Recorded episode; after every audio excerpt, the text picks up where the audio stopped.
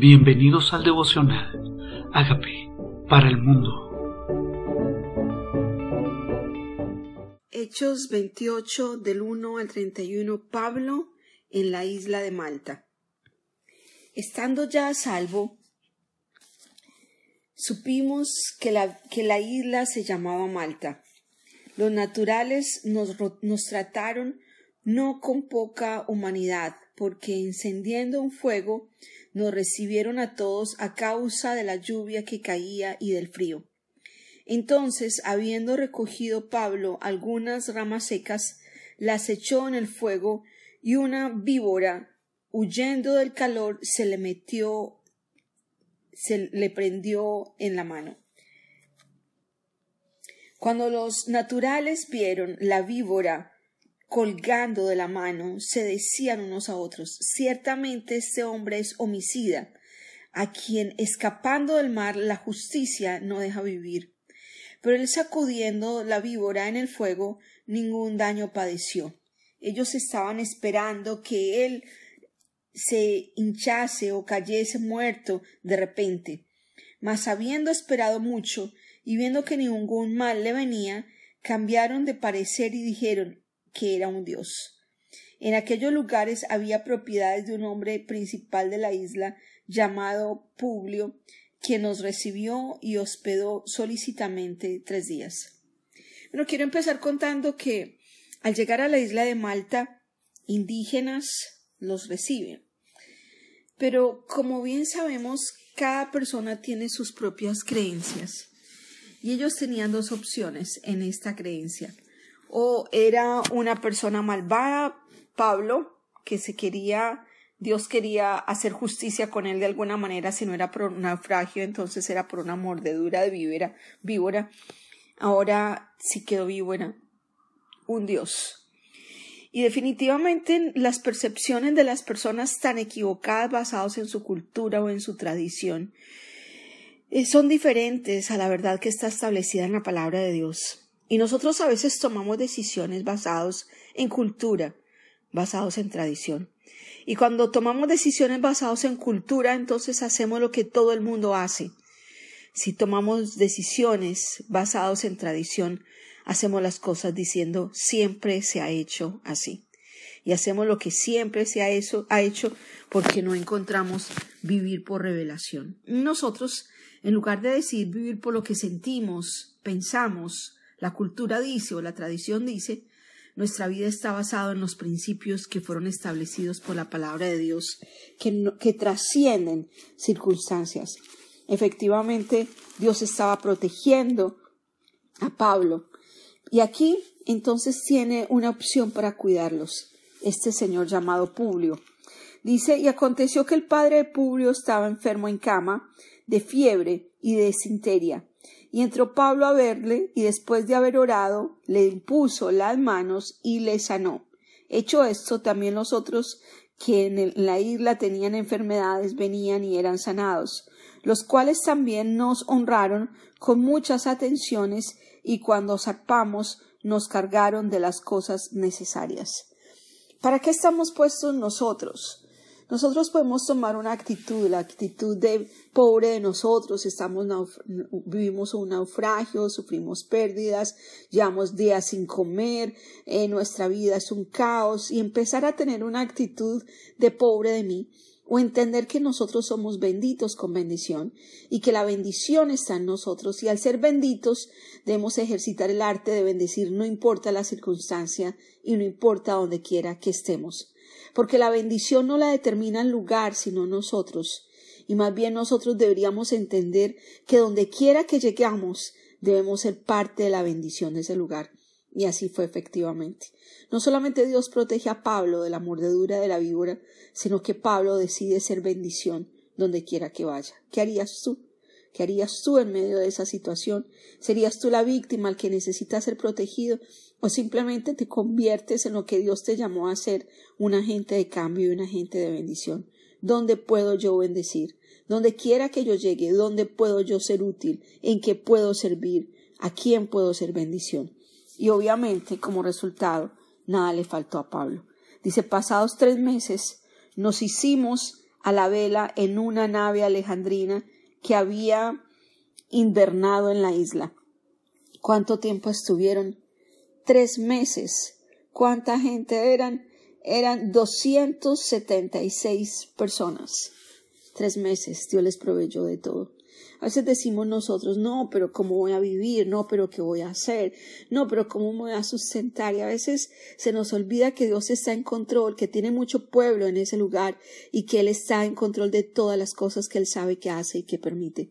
Y dice, y llegados a Siracusa, Tuvimos allí tres días y de allí costeando alrededor llegamos a Regio y otro día después soplando el viento del sur llegamos al segundo día a Pateoli, a donde habiendo hallado hermanos, nos rogaron que nos quedásemos con ellos siete días y luego fuimos a Roma. Siete días más, siete días más. Sigue el camino, sigue la travesía. No sé si usted estuviera cansado ya. No sé si usted hubiera desistido de cumplir el propósito de Dios, porque las, las visitas son largas, las estaciones mucho más. Y a veces pensamos, oh, yo no creo que este sea parte del plan de Dios porque esto está lento, porque está demorado, porque hay muchas interrupciones, porque han habido desviaciones de rumbo. Entonces pensamos que Dios no tiene ese plan con nosotros. Pero si Dios les llamó a hacer algo, Dios los llamó a hacer bendición para César, como era el caso de Pablo, no importan las desviaciones, no importan los obstáculos, no importa si, si de pronto se está demorando más de lo que usted esperaba, tal vez era exactamente lo que Dios quería para cumplir el propósito, porque a veces pensamos que el propósito es el destino y se nos olvida que la bendición también está en el proceso en todo lo que ocurre mientras llegamos allá. Y es importante que entendamos esto. Dice, de donde yendo nosotros, los hermanos salieron a recibirnos hasta el foro de, Apio y los tres tabernas. Y al vernos, Pablo dio gracias a Dios y cobró aliento. Cuando llegamos a Roma, el centurión entregó los presos al, al prefecto militar, pero a Pablo se le permitió vivir aparte con un soldado que lo custodiase. Privilegios, honras, favor de Dios. No sé si usted lo ha visto en su vida. Yo lo he visto en la mía. He visto el favor de Dios, aún en medio de las situaciones más adversas. He visto el favor y la gracia de Dios. He visto un Dios que actúa, un Dios real, un Dios que se mueve, que se mueve de verdad a favor nuestro. Y aún llegando a Roma, que fue el propósito por el que zarparon, aún estando él como un preso más, no lo trataron como un preso más. El favor de Dios estaba sobre él y lo pusieron aparte, custodiado, pero aparte en un lugar de privilegio. Y aconteció que tres días después, Pablo convocó a los principales de los judíos en los cuales, luego que estuviesen reunidos, les dijo, yo varones hermanos, no habiendo hecho nada contra el pueblo ni contra las costumbres de nuestros padres, he sido entregado preso desde Jerusalén en manos de los romanos los cuales habiéndome examinado me querían soltar por no haber en mí ninguna causa de muerte. Pero poniéndose los judíos me, vi obligado a apelar a César, no porque tenga que acusar a mi nación. Así que por esta causa os he llamado para veros y hablaros, porque por la esperanza de Israel estoy sujeto a esta cadena. ¿Qué estaba haciendo Pablo? Pablo seguía su estrategia evangelística. ¿Qué tipo de cárcel estaba viviendo Pablo que Pablo estaba siendo custodiado y podía invitar gente a su casa. Eso dice la Biblia, que Pablo tenía gente, una casa alquilada donde recibía a todos los que querían. Y en esta casa invitó líderes, líderes religiosos, líderes de judaísmo, a explicarles también, a darles testimonio de quién era Jesús. Y cualquier oportunidad para Pablo, cualquier situación era una oportunidad de evangelización. Los llama y les cuenta su historia. Dice, por la esperanza de Israel estoy sujeta a esta cadena. O sea, ¿qué es lo que usted lo mantiene vivo? La esperanza de Israel, o sea, el Señor Jesucristo. ¿Qué es lo que usted le motiva? ¿Cuáles son sus, por qué utiliza estrategias? Según Pablo, la estrategia era predicar a este Jesús a quien nosotros creemos. Entonces ellos le dijeron, nosotros ni hemos recibido de Judea cartas acerca de ti, ni han venido algunos de los hermanos que haya denunciado o hablado algo mal de ti pero queríamos oír de ti lo que piensas, porque de esta secta nos es notorio que en todas partes se habla contra ella, Y habiéndole señalado un día, vinieron a él muchos a la posada, a los cuales le declaraba y les testificaba el reino de Dios desde la mañana hasta la tarde, persuadiéndoles acerca de Jesús, tanto por la ley de Moisés como por los profetas. Entonces Pablo, ¿qué hizo? Agendó un día y ya no solo estos principales, sino a mucha gente, gente de todas partes venía a las reuniones que él hacía, donde les explicaba acerca de Jesús, qué tipo de cárcel era, donde realmente él podía convocar a mucha gente, citarlos y hablarles de Jesús. Dice, vivía en una posada. Y él venía, congregaba gente para hablarles del reino de Dios. ¿De qué manera se le habla el reino de Dios a un judío que no cree en el Nuevo Testamento? Dice, por medio de Moisés, y los profetas. Usó Moisés y los profetas.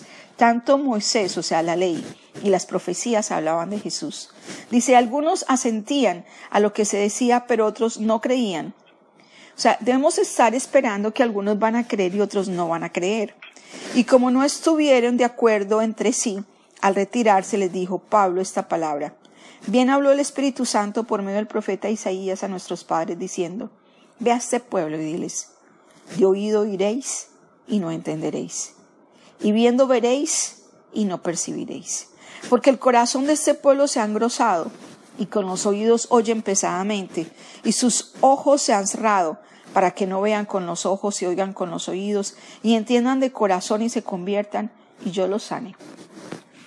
Que lo más triste que Pablo sabía esta profecía de esta predicación al mundo judío, que con sus oídos oyen pesadamente, con sus ojos ven pero no perciben y el corazón se ha engrosado. ¿Qué tal si oramos por las personas para que sean abiertos sus oídos, para que sean abiertos sus ojos, para que su corazón entienda, dice, y se conviertan y yo los sane? Dice, porque el corazón de este pueblo se ha engrosado. ¿Qué tal si oramos para que sea el corazón, un corazón blando, un corazón sensible, un corazón de carne?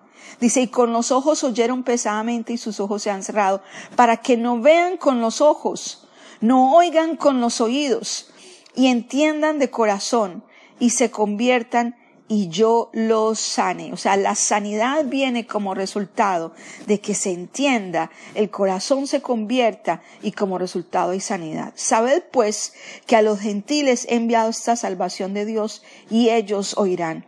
Y cuando hubo dicho esto, los judíos se fueron teniendo gran discusión entre sí y Pablo permaneció dos años enteros en una casa alquilada y recibía a todos los que a él venían, predicando el reino de Dios y enseñando acerca del Señor Jesucristo abiertamente y sin impedimento. ¡Qué belleza! Una casa alquilada, pagada por el gobierno romano. Supuestamente él estando preso y venía todo el que él quería visitarlo para que él predicara. ¿Qué tema esta predicación? Porque hay que orar para que los oídos entiendan, se abran, los ojos, los ojos vean, el corazón se convierta y Dios sane. No es simplemente ven, ore por mí y sáname. Ven, ora por mí para que yo sea sano. Pero si el corazón no se convierte, si no cambiamos de actitud, si seguimos con los mismos malos hábitos, ¿dónde estará la sanidad? ¿Dónde estará la sanidad? ¿Dónde estará el milagro real? Solo será por un momento y por eso vuelve el espíritu, vuelve la enfermedad.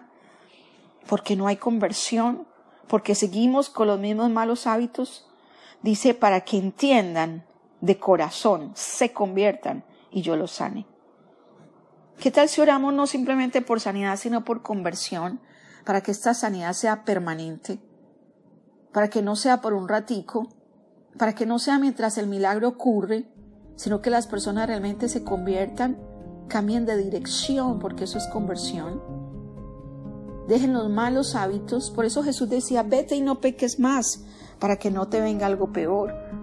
Y muchas personas por las que oramos, pasa el tiempo, vuelven y se enferman, porque no hubo conversión, no hubo cambio. Oremos para que los oídos se abran, los ojos, el corazón entienda.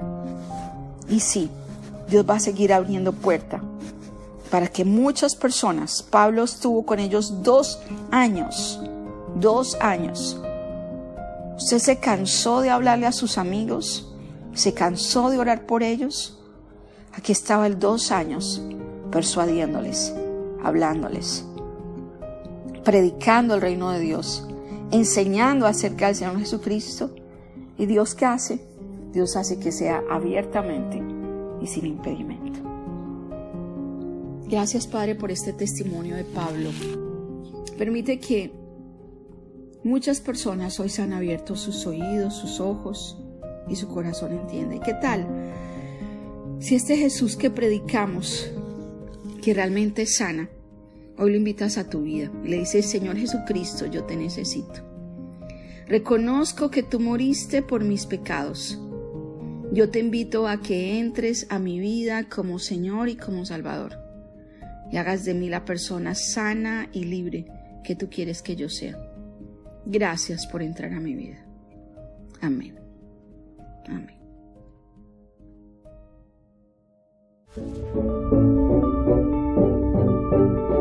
Amigos, queremos que usted sea parte de esta obra que estamos haciendo a través de Agape para el mundo y que este mensaje de Jesús llegue hasta la última de la tierra. Si quieres donar en nuestra página web puedes hacerlo en agapeparalmundo.org o también a través de Cele en agapeoficial.gmail.com. Dios bendiga tu generosidad.